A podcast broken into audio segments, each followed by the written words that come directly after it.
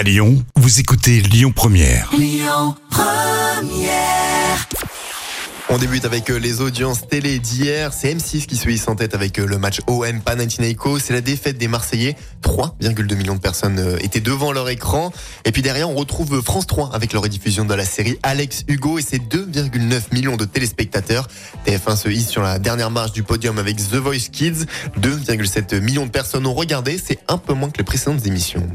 Dans l'actualité du petit écran, forcément et malheureusement impossible de passer à côté, de ne pas en parler. La mort du journaliste Gérard Leclerc dans un accident d'avion.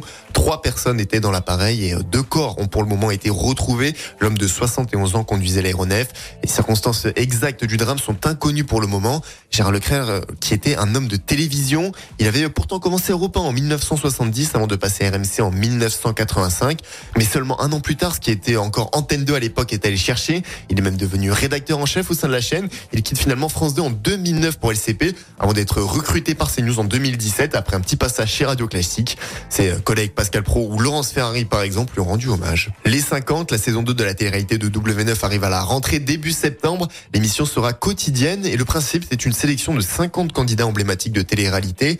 Ils vont s'affronter à coups de jeux et d'épreuves jusqu'à devenir le ou la grande gagnant-gagnante et pouvoir offrir jusqu'à 50 000 euros de leurs abonnés sur leurs réseaux sociaux. L'année dernière, c'est un Ligérien qui a gagné, Julien Berthe. Bon, depuis, il a été épinglé par la répression des fraudes pour pratiques commerciales douteuses. Et clairement, parmi ces influenceurs connus grâce à la télé-réalité, ce n'est pas le seul. Plusieurs instructions judiciaires ont été ouvertes contre Dylan Thierry, Marc Blata sont visés par des plaintes pour escroquerie. Des exemples dans une longue liste avec tous un point commun, la télé-réalité. Sinon, ce soir, vous pourrez voir le film All Inclusive sur TF1, la série Les Invisibles sur France 2, et puis une émission juste à côté de chez nous sur France 3, la carte au trésor qui se déroule dans le Cantal et la Haute-Loire. Si vous êtes plus documentaire, France 5 propose Au bout c'est la mer. Pour ceux qui passent la soirée avec les enfants, zapper sur Gulli peut être une bonne idée. Les aventures de Tintin sont diffusées, plusieurs petits épisodes de 25 minutes tout au long de la soirée.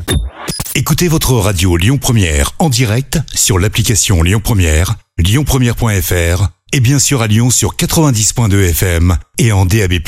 Lyon Première